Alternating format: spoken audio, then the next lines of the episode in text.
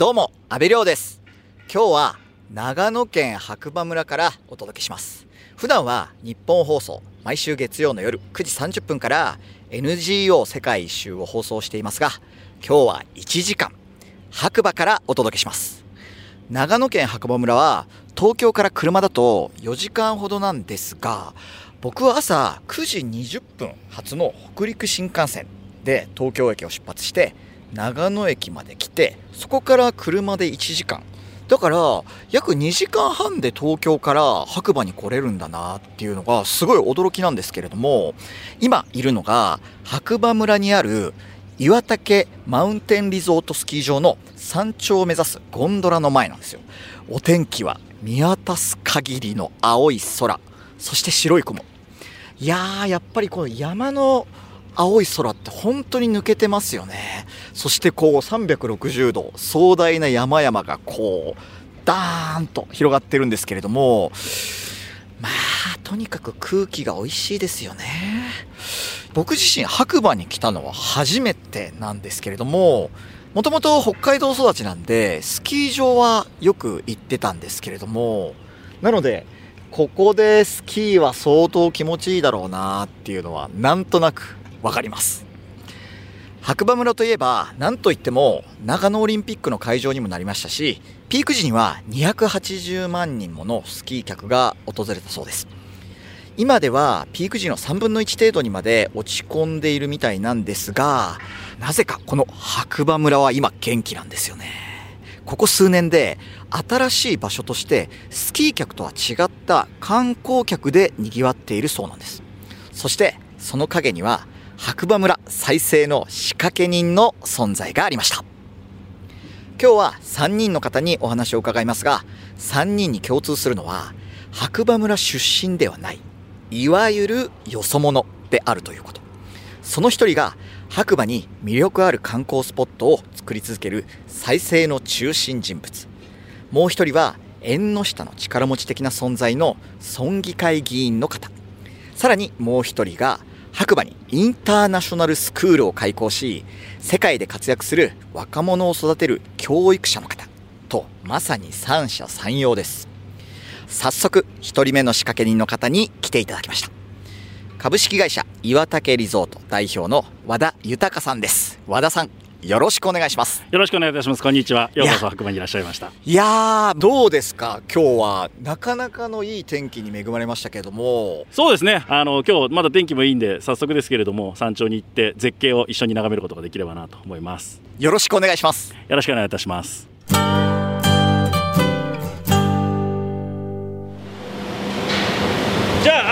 ゴンドラリフトになりますんで、はい早速乗っていきましょう。じゃあこれがリフト乗り場そうですね。これで大体8分ほどかけて山頂まで行くような形になります。白馬再生の仕掛け人一人目は株式会社岩竹リゾート代表の和田豊さん東京に生まれ東京大学卒業後農林水産省を経て世界的コンサルティング会社に転職するなどエリートコースを歩まれますが40歳を前に自分のやりたかった仕事を見つめ直します。その後、スキーで通い続けた白馬村の開発に携わり、1年を通して白馬村に観光客を呼ぼうと魅力的なスポットを次々オープンされます。あれ今これがマウンテンバイクのコースですね。このつづら折りでこうはいできてるのが、はい。へえ 大きく2コース作っていて、まあ、山頂から山麓までどっちも降りてくるコースなんですけど、はい。一つはほとんど初めての人でもできるようなあの優しいコースとこれ下に見えてるのはどちらかと上級者コースで、はい。かなりスピード出しながら遊んでもらえるような。じゃあその普通に親子で来て、はい。あのマウンテンバイク夏休みなんか結構やってもらってる、へえうわすごいね。山の緑がもりもりですね。はい、ちょうど紅葉の時期なんかは本当にあの絨毯の上飛んでるようなみたいな。はいはいはいやー頂上に着きました。はいこちらが岩岳の山頂になります。標高標高でいうと1289メーターぐらい、はいはい。いやなんかすごい涼しいですよねそうですね。あの下と比べるとやっぱ標高差が500メーター強ぐらいありますんで気温が3、4度は違うような感じいやです、ね、早速なんかあのテントを張ってこうなんかのんびりしてるカップルがいますけど、はい、あのこちら岩岳グリーンパークという形で白馬村を見下ろすようなあ景色ですね。いやすごい眺めです。うわうわー下まで全部見える。はい、あのちょうど白馬村がの全域が見えてるはいはいはいはい。で実はちょうど手前に羊がいたりとかですね。えどこ？あ羊がいる。すごい。何この牧歌的な、はい、ここスキー場のメインスロープなんですけど夏非常に気持ちがいい斜面になるので芝生の広場を引いて、ゆったりあのアウトドアでの時間を過ごしてもらえるようにしてます。うん。あのーあちらに椅子が並んであの綺麗なお姉さんたちがあの写真撮ってますけど。はい、あの名前で言うとヤッホーデッキっていう名前をつけてるんですけども、はい。あのそこに立ってヤッホーって言いたくなるようなあの非常に気持ちのいい景色を眺めてもらうためのデッキになってますそして向こうにはハンモックがそうですね。あの思い思いに本当に外での気持ちいい時間を過ごしていただきたいというところでいろんなあの椅子だったりハンモックだったりを置いてるという感じです。いやでも夏場にこれだけお客さんがいるそれも若い人がすごい大勢いるスキー場って初めて見ましたよ。そうですね。珍しいかもしれないですね。あのやっぱり皆さんこう登山っていうよりは気軽に一回山の絶景を眺められるとか、まあ、それこそこう気持ちよくアウトドアで時間過ごしたいとかっていうお客さん結構多いのかなというふうに思いますし、まあ、あれとしてはそういう方にゆっくり過ごしていただけるようなこう施設を整えているような感じです。あれ？あの黄色いジープに引っ張られて今あのカップルが、あの出かけていますけど、はい、我々バギーツアーというふうに呼んでますけれどもバギーの後ろに、まあ、トロリーを、えーくっつけてですね、まあ、最大6人の方に乗っていただけペットも一緒に乗っていただけるような感じなんですけど。いやなんだろうこのずるいですよね。その ゴンドラであの登ってきて、はい。この絶景を見てさらにはそのバギーでまた引っ張っていってもらって、ね。この降りていくってこのええ楽して楽しむっていうのもやっぱりリゾートにとっては重要かなと思いますの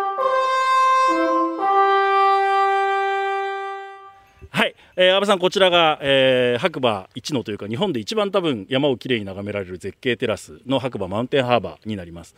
で、お店もですね、実は中に入っていて、えーニューヨーク発祥で、東京だったり大阪でも人気のシティベーカリーというパン屋さんが、えーとこのテラスの中に入ってます。へえこんなところにそんなおしゃれなはいパン屋さんが、あの絶景を眺めながら美味しいコーヒーとパンを味わってもらうというのがコンセプトで2018年に開業したお店になります。えーいやここに来る時もなんかそのブナの森の中をこうとことこ歩いてきたんですけどすごいなんかテーブルと椅子がこうあのところどころに配置されていてこれはどういう風な利用をされてはいるんですか、、あのー森の中の時間をゆゆっくり過ごしてほしいなというふうに思ってこれも2018年からテラスをですね、まあ、あのデッキ席を自分たちで作ってでそこに実は電源が引いてあってで w i f i も全部森の中通っているのでへえ。リモートワークをしていただくための場所にもなってます。いや。最高の仕事場じゃないですか。はい、あの結構うーパソコン開いてですねここでゆっくりテレワークをされてらっしゃる方っていうのも多いですね。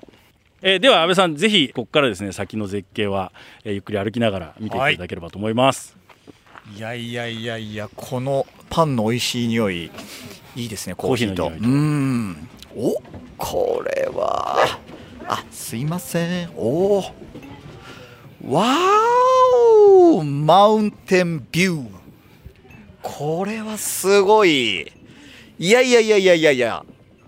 何ここ？ちょっと和田さんここすごいですね。そうですね。あのちょっと今日は頭だけ雲で隠れ始めちゃいましたけども。いやいやいやいやもう全然えへえここんな景色日本にあるんですね、はい、あの北アルプスの中でもですね一番あの北部にある白立山連峰と。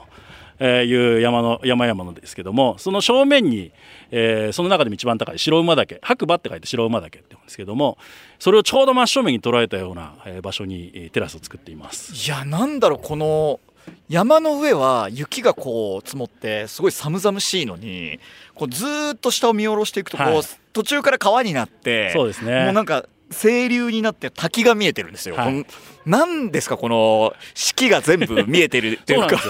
実はここで標高差2200メーターぐらいを一目で見ているような形になっていて。はあ。で我々これ秋になると三段紅葉っていうんですけど上がもう雪が降り始めるんですね。でちょうど今の目の高さぐらいが紅葉になっていて下はまだ緑っていう。3シーズンそのまんま一一目で見える。そんな場所になってます。いやー贅沢だなー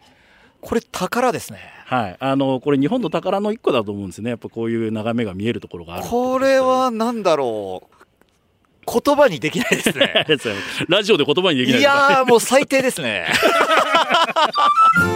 FM93 AM1242 日本放送安倍亮の NGO 世界一周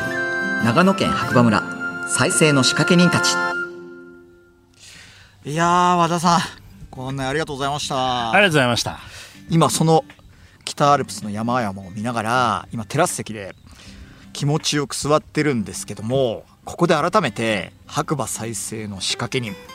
岩竹リゾート代表の和田豊さんにお話を伺いたいと思います。和田さんはもともとは東京生まれなんですよね？そうですね。あの東京生まれ東京育ちで基本的には長野だったら白馬に別に縁はなかったんですけれども。なんであの白馬にこう移住することになったんですか？そうですね。あの転職というか移住をする数年前からずっとスキーがやっぱり昔から好きだったのが高じてほぼ毎週末長野のスキー場に行っててですね中でもやっぱり白馬のこの山々の大きさだったりとか、えーまあ、スキー場としてのこうコースのバラエティだったりとかっていうところにすごく惹かれてで一方でこうインバウンドの方が少しずつその頃からも増えていたのでこれ多分すごいポテンシャルある場所で外国人の人は気づいてるんだけども日本人がまだまだ気づいてないんだろうなと。えーまあ、そこを自分でもしかしたら何かこうお手伝いをしてさらにこう世界に売っていけるような商品にできるのかななんてことを思って転職をしたいなと思ってこっちに来た形です。いやそしてこのテラス席で飲んでるこのシティベーカリーのアイスコーヒーなんですけどここに合いますね。そうですね。あの山を見ながら本格的に美味しいものっていうところはなかなか国内でもないかなと思っていたので、いやーこの組み合わせは贅沢ですねはい、よく僕らが言うのがビーチリゾート行ってカクテル片手にプールサイドでプカプカこうしてるそれ多分気持ちよさそうなイメージですよねと。それと同じように山の中でこうゆっくり例えばこの森の木陰で本を読むとかですね。音楽をゆっくり聴くとか。そういう時間を皆さんに過ごしてもらえるような場所ができるといいかなというふうに思っております。いや実際そして和田さんがまあ白馬に移住したじゃないですか、はい逆になんかこれは問題だなっていうのなんか見えてきましたか？そうですね、まあ、あの来る前からもっと下調べしておかなきゃいけなかったのかもしれないですけどやっぱりもうそもそもスキーをやるお客さんがどんどんどんどんあの国内のお客さんに関しては減ってしまっているということが一つ問題としては大きいかなと思ってます。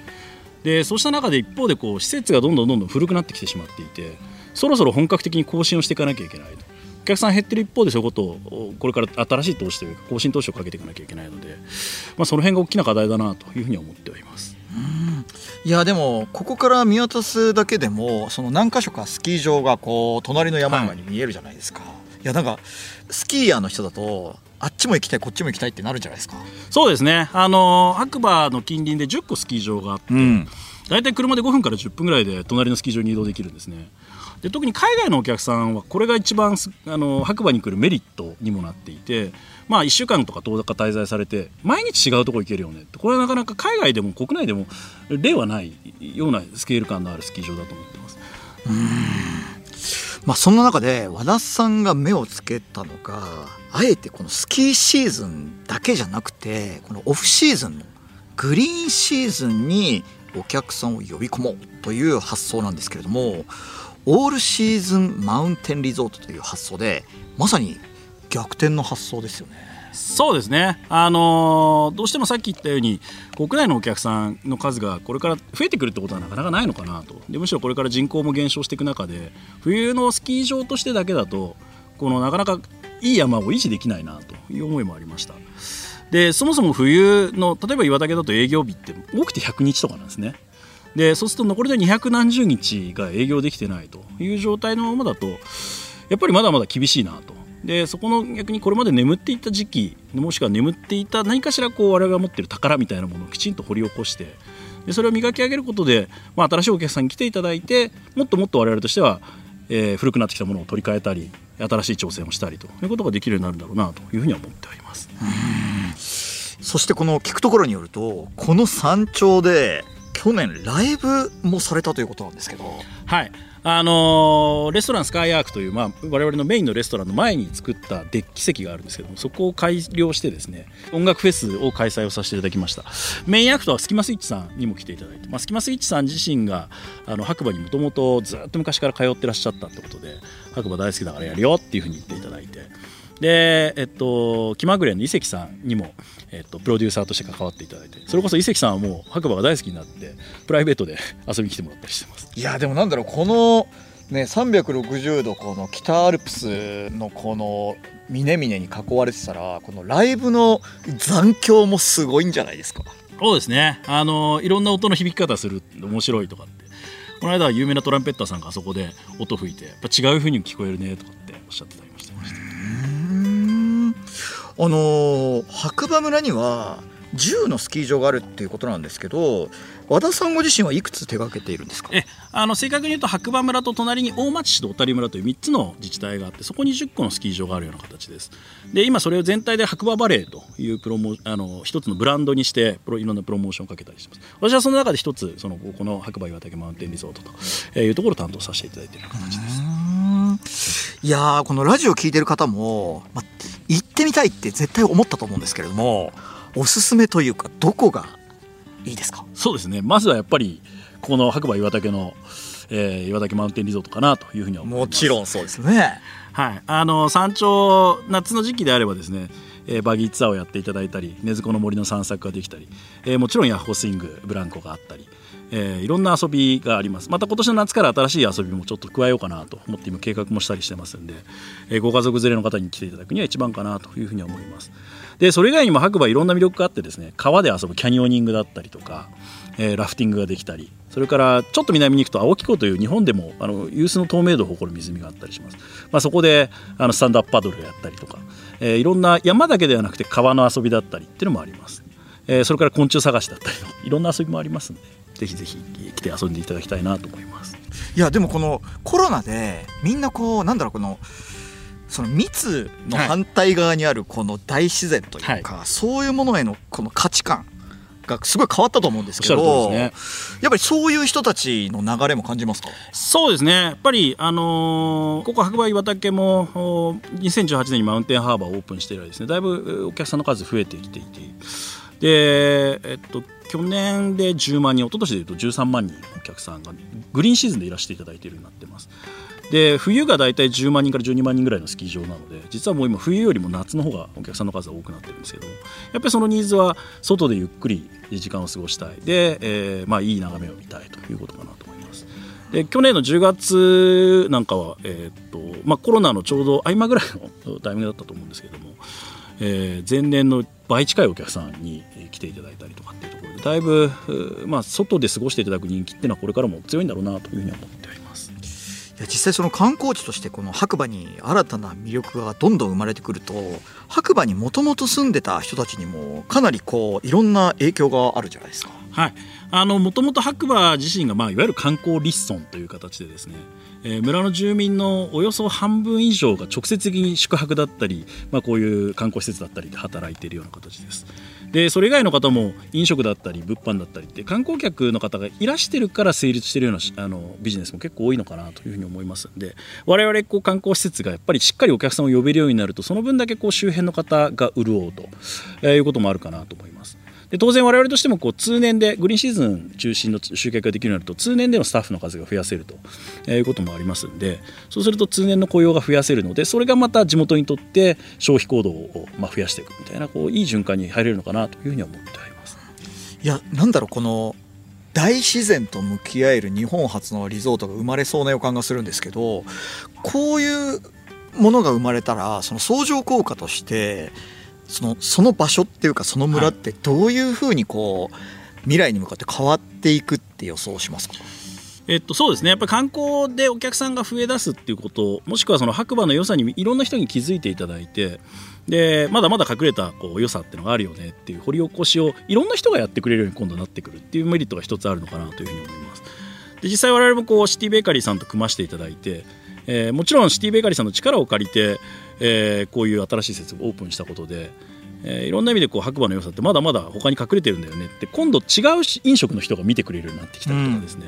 うん、でもしくは新しい投資家さんが、えっと、白馬に興味を持っていて、えー、まあなんか新しいプロジェクト一緒にやろうよっていう話をいただいたりと、えいうところで、まあ、いろんな意味でこうまだまだ隠れてる白馬の良さみたいなところをいろんな外の人たちと共同で掘り起こせるようになってくるそういうメリット一つあるのかなというふうに思います、うん、いやなんかさっき歩きながら和田さんが言ってた話ですけどそのなんかサウナを、はい、あの屋外サウナをこうやるイベントの団体がやってきてそうですね。ちょっとここであの100人規模のサウナをさせてくれっていう話もあったらしい、はい、ちょうど6月の上旬にそういったイベントをやらせていただいたんですけれどもこんな絶景見ながらサウナで整うっていうのはなかなかできないよねと。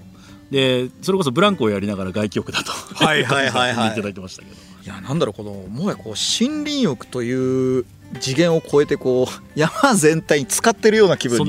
なりますよね。あの本当にまさに白馬の再生を牽引する和田さんなんですがこれから5年後10年後白馬がどんな街になっていけばいいと思いますか？そうですねあのいつもこれは自分たちの会社の中でも言うんですけども我々やっぱり世界で10本の指に入る世界水準のオールシーズンのマウンテンリゾートになるということをまあ標榜してそれが一つのゴールかなと思ってます。まあ、そういった意味ではまだまだこうじゃあウィスラーだったりとかベールだったりとかっていうところに誰もが認めるものになってるかっていうと足りないところもあるのかなというふうには思います。で幸いにもこの山の大きさだったり景色だったりそれから雪スキー場としてのスケールっていうところは世界と戦える水準のものにはなっていると思いますので地元の人とこう手に手を取り合ってですね白馬全体をこうエリアとして良くしていくみたいなこうプランをしっかり進めていくということがこれから必要かなというふうには思っております。いやでもなんだろうこ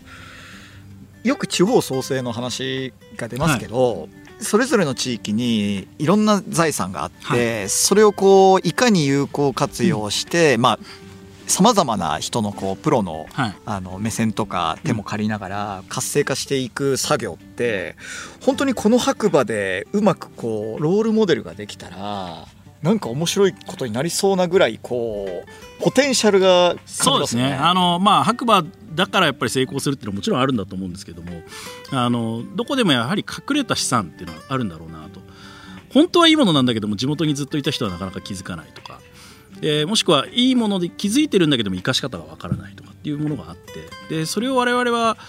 えっとまあもともとやっぱりローカルでずっと働いてるスタッフが一番よく自分たちの良さっていうのは知ってるんですけれどもなかなか今までこう投資ができなかったよねみたいなところでまさにここのマウンテンハーバーの土地なんかもそうなんですけどもじゃあそれをどうやって、えっと、ビジネスとして、えー、きちんと成立するものにするかっていうところは例えば僕みたいな、まあ、半端なよそ者みたいな感じですけども中にいるよそ者が、えっと、それをビジネスモデルにしてあげる。でただそれの時に最後にやっぱり外からもっと優秀なブランドさんだったりとかっていうところに一緒に入ってきてもらうっていうのもすごく重要かなと思っていて。で、まあ、そういうこうパートナーとうまく組ませていただいて自分たちが持ってる本当にいい資産をさらに一段上のものに磨き上げてもらうっていうのをまあ、あんまりこう躊躇せずにいろんな人と声をかけさせてもらってやっていくっていうのもすごく重要かなと思っておりますけどね。株式会社岩竹リゾート代表の和田豊さん。いやー本当に貴重な体験をありがとうございました。ありがとうございました。またぜひ100番に遊びに来てください。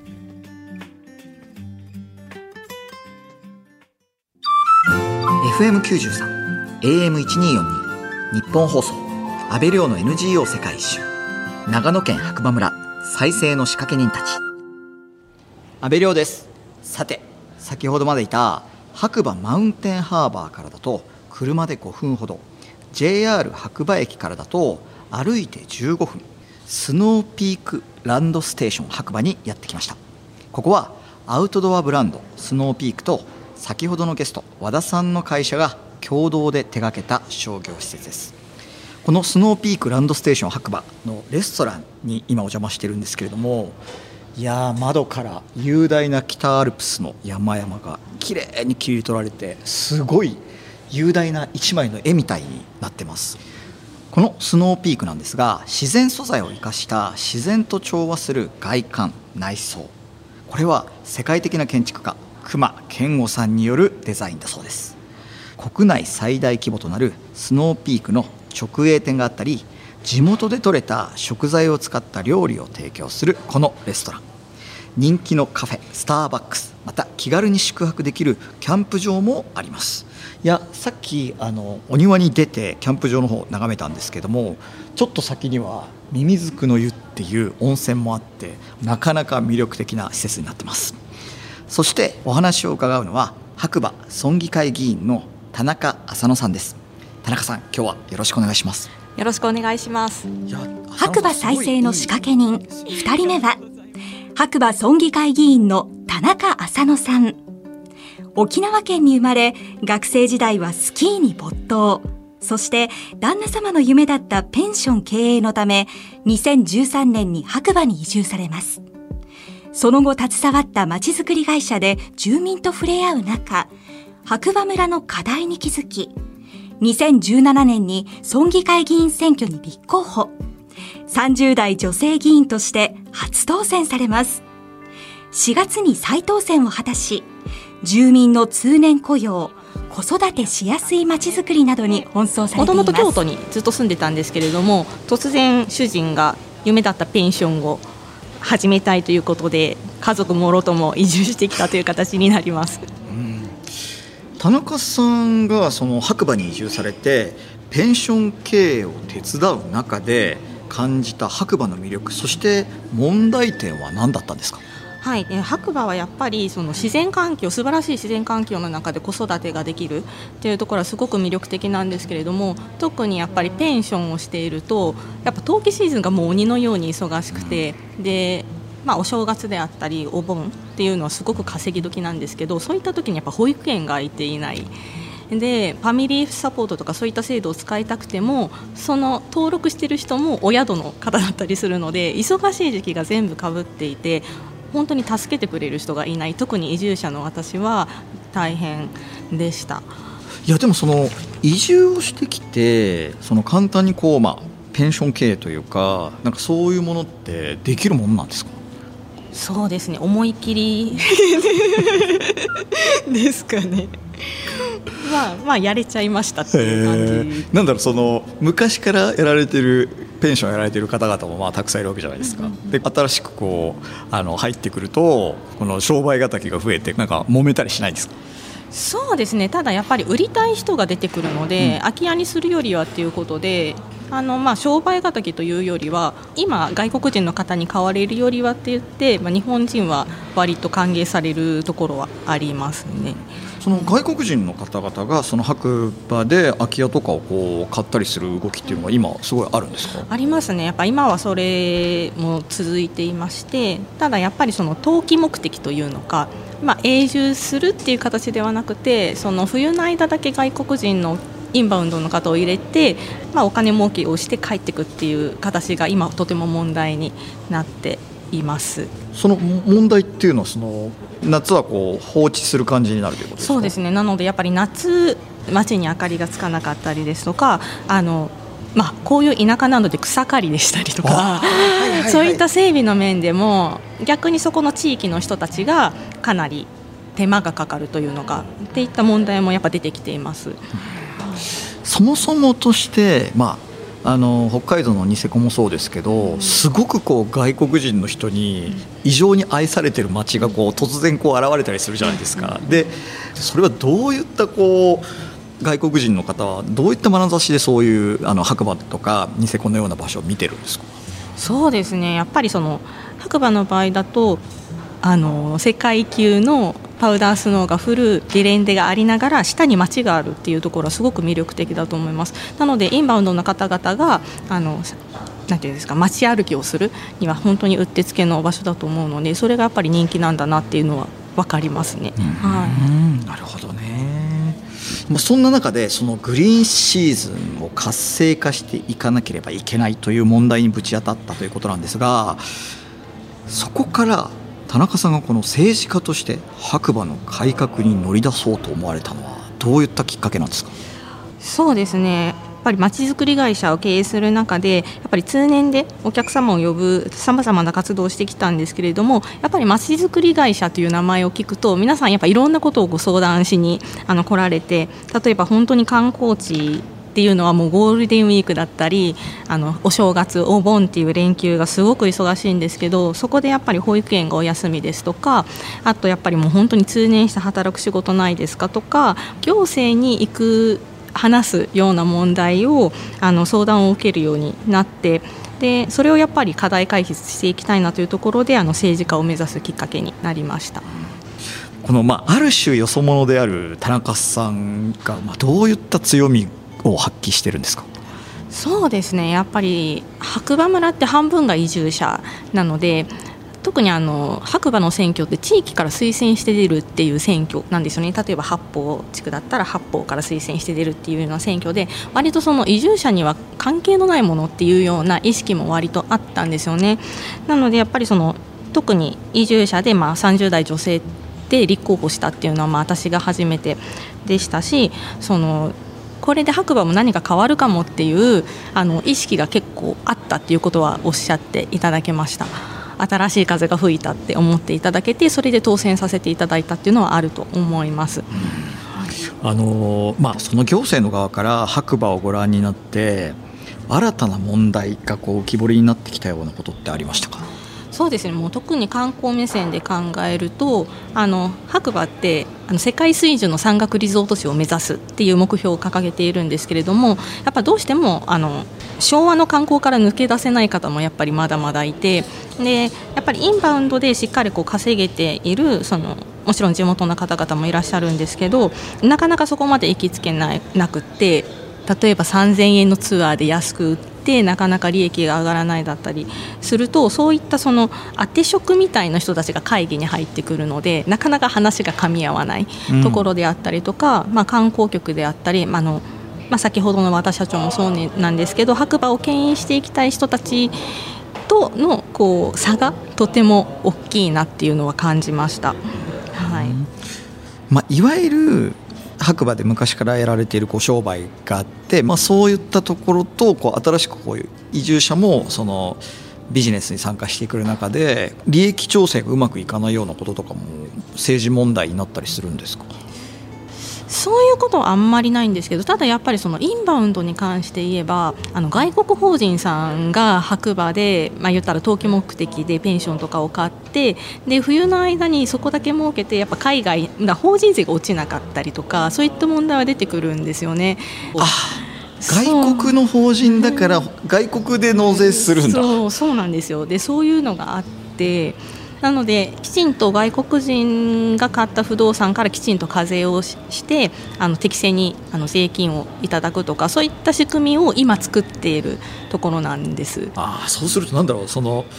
白馬のあの住民の方とそのインバウンドおよびインバウンドのに対しての商売をしている外国人の方ってあまりこうウィンウィンな関係じゃないというか。そうですね。あのやっぱりもちろんきちんとしていただいている外国人の方もいらっしゃるんですけどもそうではなくてやっぱりその、まあ、本当にお金儲けだけに来られている方もいらっしゃいますのでそういった中でやっぱり外国人と日本人との確執っていうのはあのないわけではない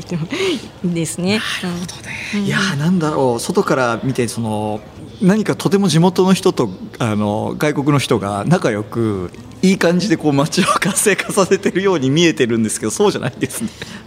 そうですね。やっぱりその多文化共生っていう視点で考えればもう最近条例もしっかりできましたしただやっぱりそのなんていうんでしょうね、ま、外国人の方々とまちづくりをしていくっていう視点はやっぱり大事なので、まあ、その制度をしっかり整えていく。っていうところは、まあ、行政としてしっかりやっていかなきゃいけないと思います、はい、ここ数年でやっぱり白馬には魅力あるスポットがいくつも誕生しているじゃないですか。でこの街の再生にこう少しずつ手応えを感じていることって何か具体的にありますか？そうですね。やっぱり春も秋も本当にいいものを持っている地域だと思うので、まあ、先ほどの岩竹リゾートの和田さんの試みもそうなんですがここのスノーピークもそうなんですけれどもやっぱりオールシーズン型を目指してあの取り組んでいただけている企業さんも増えてきたのでやっぱりそういったところであの行政の立場としてあの官民連携しながら、まあ、応援をしていくっていう姿勢はとても大事だと思っています。まあ、そうすることによってやっぱり村民の方も通年雇用の仕組みをあの企業さんが雇用を生むっていうこともできると思うのでそれは本当にあの行政としても力を入れていかなきゃいけないなと思っています。で、まあ、このスノーピークの施設自体も実はあの国の交付金を使っているので、まあ、そういったところで、まあ、違う会社さんからは民間の事業に国がお金を出すっていうのはおかしいんじゃないかとかそういった意見も聞かれました、まあ、ただやっぱりその行政がやれるのもやっぱ税収を考えてとかもう本当に限りがあるのでやっていただける民間の方を応援するっていうのをやっていかなければならないんじゃないかなというのを思ってます。なので住民の方々にしっかりとした情報を伝えていくのも議員の役目だなっていうのは思っています。そしてもう一つその田中さんってその、まあ、お子さんがいらっしゃってその白馬村に移住されてきたじゃないですか、まあ、そういったその子育ての視点ってどういった問題がこう見えてきましたか？そうですね、まあ、今、本当に子育て世代の議員というのは私1人しかいないのであのやっぱり問題と感じたのはあの教育格差があるなというところを感じました。でやっぱりその移住してくる方々白馬村に移住ししていきたいと思っていらっしゃる方もやっぱ口々に言うのはそうは言っても教育がねってやっぱおっしゃるんですよね、まあ、例えば塾がないわけではないんですけれどもその受験対策ができるようなあのところがなかったりですとかそういった部分もありました。でやっぱりレベルの高い教育を求めて、まあ、小学校までは白馬で過ごしたんですけどやっぱりその東京に出ていってしまう。だから定住につながらない場合もすごくありました。で本当にこの4月からなんですけどあのギガスクール構想といってあの1人1台のタブレットを実現することができたので本当にこうまあ、地方とあの都会が同じ教育を実現できるツールだと思っているのでそれはすごく進めていきたいなと思っています。そのこういった自然環境の中で都会と同じような教育が受けられるようになればもっと移住定住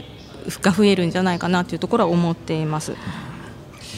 議員としてまちづくりのまさに中枢にいる田中さんなんですが最後にこれから白馬村がどんな場所になればいいとお考えですか？そうですね。もう今まで本当に申し上げてきたやっぱり通年で働ける村。で、まあ、民間がやることを行政としてしっかりバックアップできる村になればいいなと思っています、まあ、そのためにも私も今の活動をしっかり継続して続けていこうと思っています。白馬村議会議員の田中浅野さん今日はお忙しいところありがとうございましたありがとうございました。FM93 AM1242 日本放送安倍亮の NGO 世界一周長野県白馬村再生の仕掛け人たち。今スキーの街から変貌を遂げている長野県白馬村その仕掛け人にインタビュー。白馬の新たな魅力に迫ります。安倍亮です。いや白馬村一泊したんですけれども今朝すごい綺麗なアルプスの山々が見えて本当に感動したんですけれども再び車で移動してこの時間は JR 白馬駅から車で5分くらい、宿泊施設、ノマド白馬にやってきました。この時間は、ノマド白馬の一部屋を借りてお話をお伺いしたいと思います。そして目の前には、白馬インターナショナルスクール設立準備財団代表理事の草本智子さんです。さん、よろしくお願いします。よろしくお願いします。いやなかなかこの白馬再生の仕掛け人。最後は、白馬インターナショナルスクール設立準備財団代表理事の草本智子さん熊本県に生まれ2009年オーストラリア人の夫と共に子育てのため白馬に移住します来年秋には白馬インターナショナルスクールを開校すべく準備を進めています白馬インターナショナルスクールは一条校と呼ばれる日本の学校教育法で認められた中学校高校とは一線を画す国際バカロレア機構の教育プログラムを採用した中高一貫の寮生の学校です。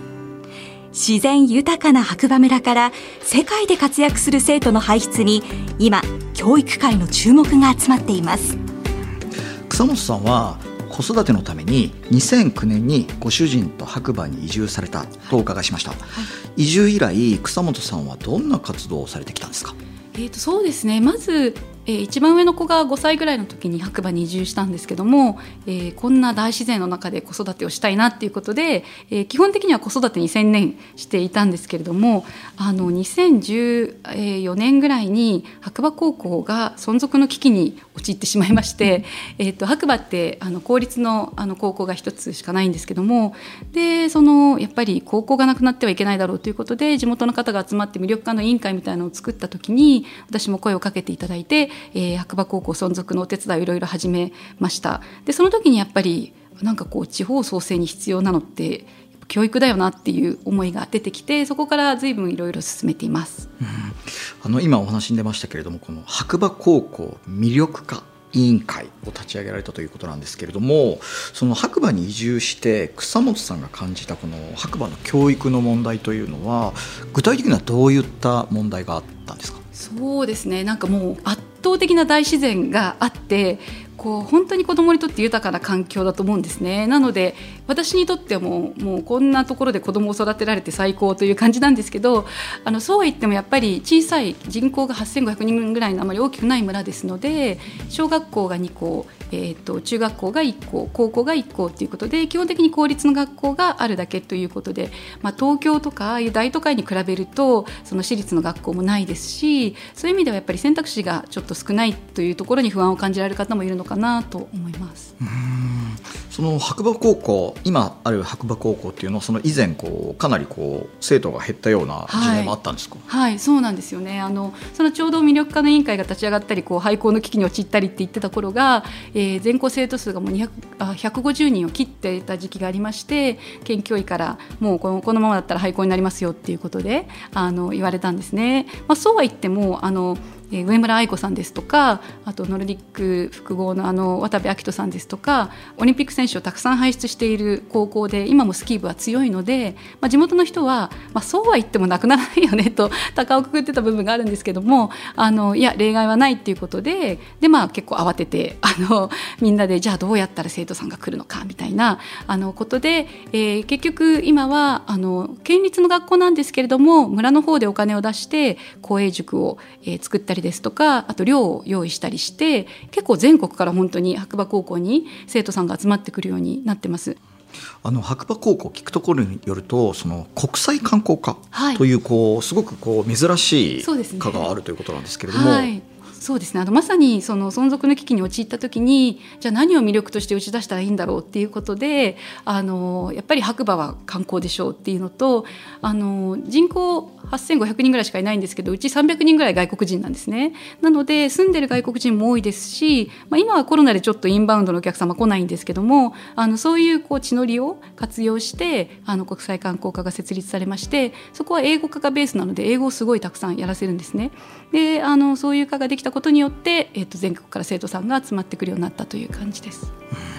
そしてそこから草本さんがご自身でインターナショナルスクールを作ろうと思われたのはどういったきっかけがあったんですか、はい、そうですね。あの白馬高校を見てたらいやすごいなと思ったんですね。やっぱり多様性の力っていうか外から生徒さんが入ってくることによってもともと地元から入ってた子たちも輝くようになったというかでこの白馬ぐらいのこの素晴らしい自然環境があればもし英語で教育を提供できる学校ができれば全国募集どころか全世界募集できるんじゃないかなと思ったんですね。でいろんな国から生徒が集まってきてこの白馬の大自然の中であの地元の人と一緒に学び合うみたいな環境が作ることができれば本当に豊かだなと思ってであのインターナショナルスクールを作りたいなというふうに思い始めました。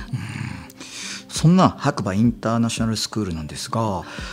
具体的にはどんな特徴があるんですか？えーとですね、一応今の目指している姿が中高一貫の英語で教育を提供する学校でであの寮がついていて、まあ、ボーディングができるということで、えー、お子さんが親元を離れてこちらで生活して学ぶことができる学校そしてやっぱりせっかく白馬の大自然の中で学ぶのであの持続可能性について子どもたちがしっかりとこう自分事として、えー、それを捉えて学んでいけるようなこうプロジェクト型学習をあのがっつりと取り入れたそういう学校にしたいと思っています。そして卒業資格に関してはあの国際バカロレアという、まあ、国際的に認められて今日本の大学にもあの卒業資格として認められている高校卒業資格が取れる、まあ、そういう学校を今目指しています。そうするとあの教える先生たちは外国の方が多いんですか？そうですね。基本今5人ぐらいあの集まってあの来てもう参画を決めてくださってる先生がいるんですけども、えーと、今そうですね。世界中のスイスのボーディングスクールで今教えている先生もいるしマレーシアのボーディングスクールで教えているメキシコ人の先生もいますし、えー、国内のあのインターナショナルスクールで教えているイギリス人の先生ですとかオーストラリアの学校で教えている日本人の先生ですとかいろんな方がいらっしゃいます。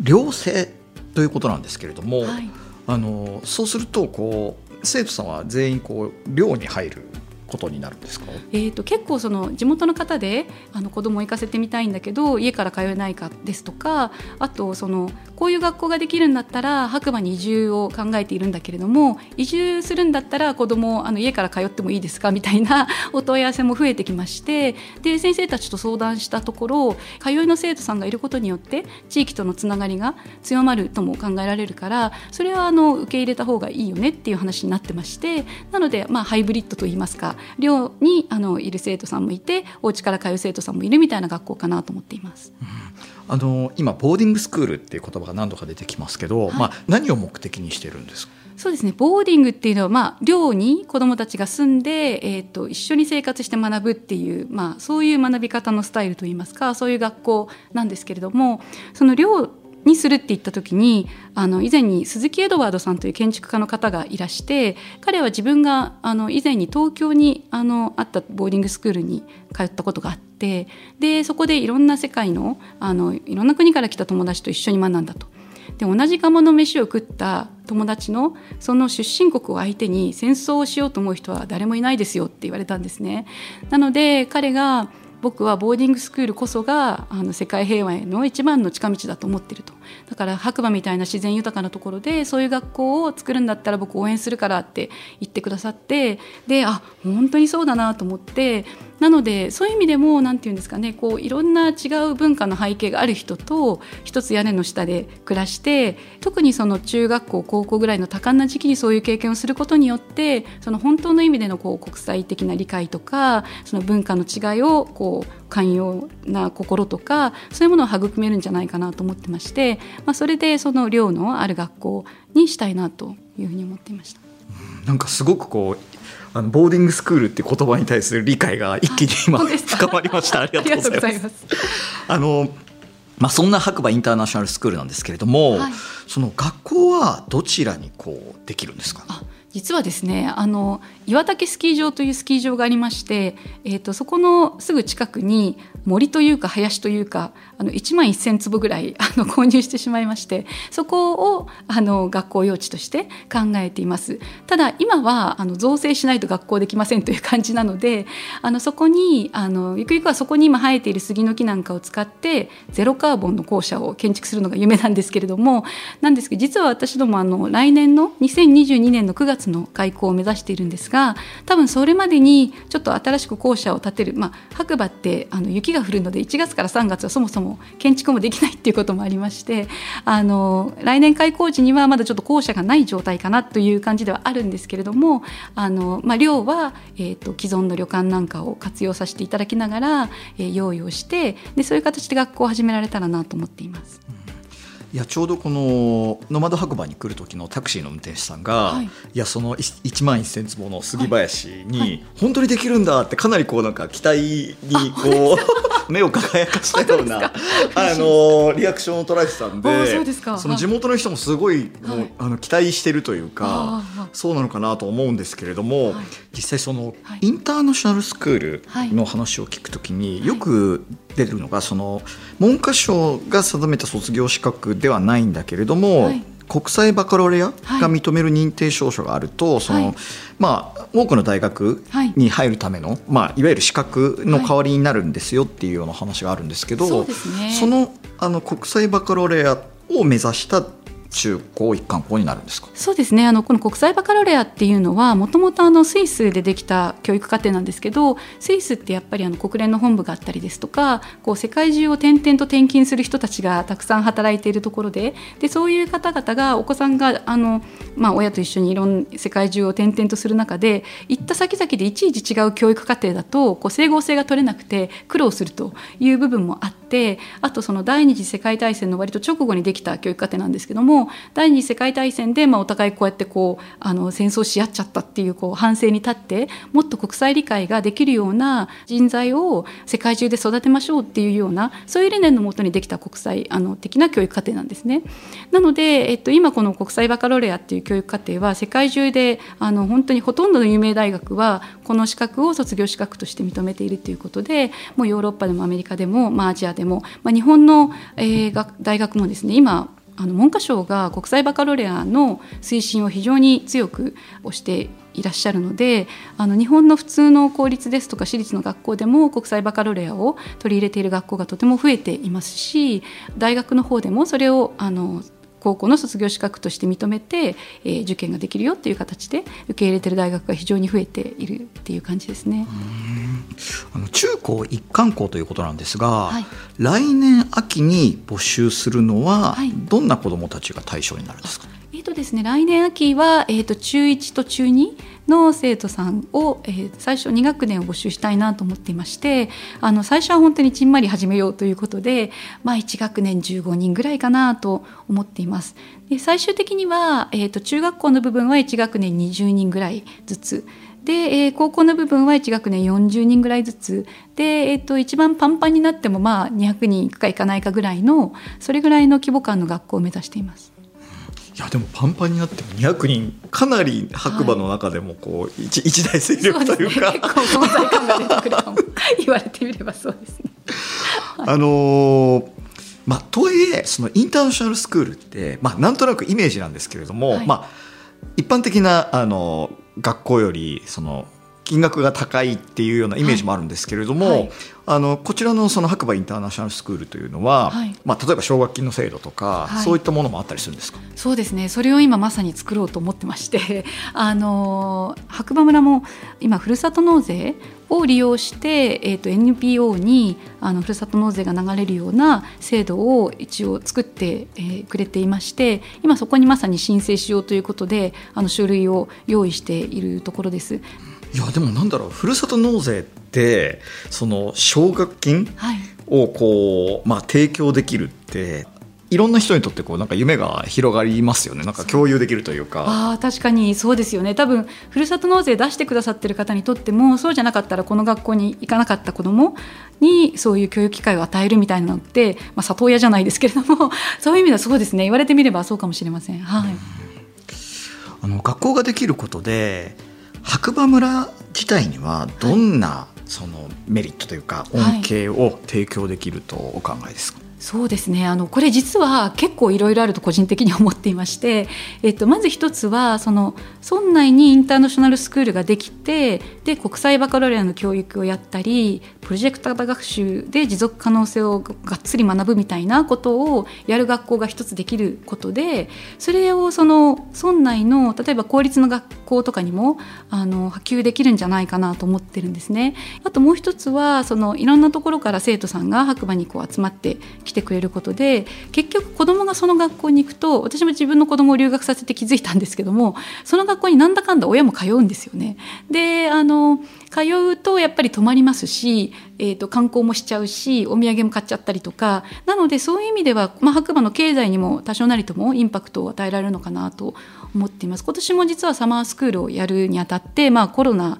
なのであの以前は宿泊付きプログラムだったんですが今年はあの通っていただく形のプログラムに変わってるんですけれども。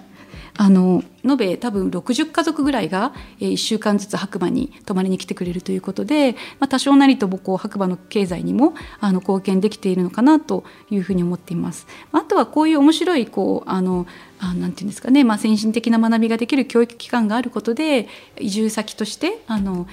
考えてくださる方が増えるのかなとか。あと一番大きいのがあの白馬で6年間を過ごした子どもたちしかもそのいろんなバックグラウンドいろんなところから来た子どもたちが世界に飛び立っていってくれたらその子たちがずっときっと白馬に帰ってきてくれると思うんですね。なので白馬を第二の故郷と思ってくれる人が増えていくっていうそこにこうあのお手伝いができるんであればこう長い目で見てそこが一番大きなインパクトを生み出せるのかなと思っています。今日出演していただいた草本さんを含めた3人の方は白馬出身ではないいわゆるよそ者と呼ばれる方なんですが 白馬再生に向けてこれから白馬がどんな街になればいいとお考えですか？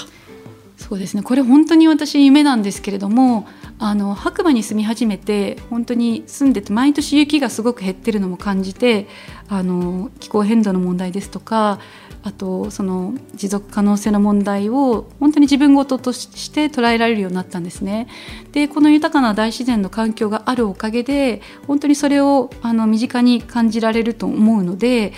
えー、そういう持続可能性とは何かとかもう本当の意味であの地域が、えー、我慢しないで豊かなゼロカーボンの世界を社会を築いていくにはどうしたらいいかですとかそういうことを考えていく最先端の村になってくれたらいいなというふうに思っています。白馬インターナショナルスクール設立準備財団代表理事の草本智子さん。今日はありがとうございました。ありがとうございました。有楽町の日本放送を飛び出し長野県白馬村からお届けした日本放送安倍亮の NGO 世界一周。長野県白馬村再生の仕掛け人たちそろそろお別れの時間です。いやー白馬村本当に静かなところですよね。でもなんだろう。ちょっと空を見上げると北アルプスの山々がずっと360度続いていて本当に自然に恵まれた場所なんだなっていうのを気づかされます。この3人の再生の仕掛け人たちがまさにこの新生白馬を今作ろうとしている。その渦中にいる。そんな時のお話を聞かせていただいて僕も本当にここから日本の教育がもしかしたら変わっていくんじゃないかとか日本の地域創生が変わっていくんじゃないかそんな期待感を持つようなすごくワクワクした体験でした。株式会社岩竹リゾートの取り組みについて白馬村村議会議員の田中浅野さんの活動についてそして白馬インターナショナルスクール設立準備財団については詳しくはそれぞれの公式ホームページをご覧ください。そして日本放送毎週月曜夜9時30分からは安倍亮の NGO 世界一周をお届けしています。ぜひこちらも聞いてください。ここまでのお相手は安倍亮でした。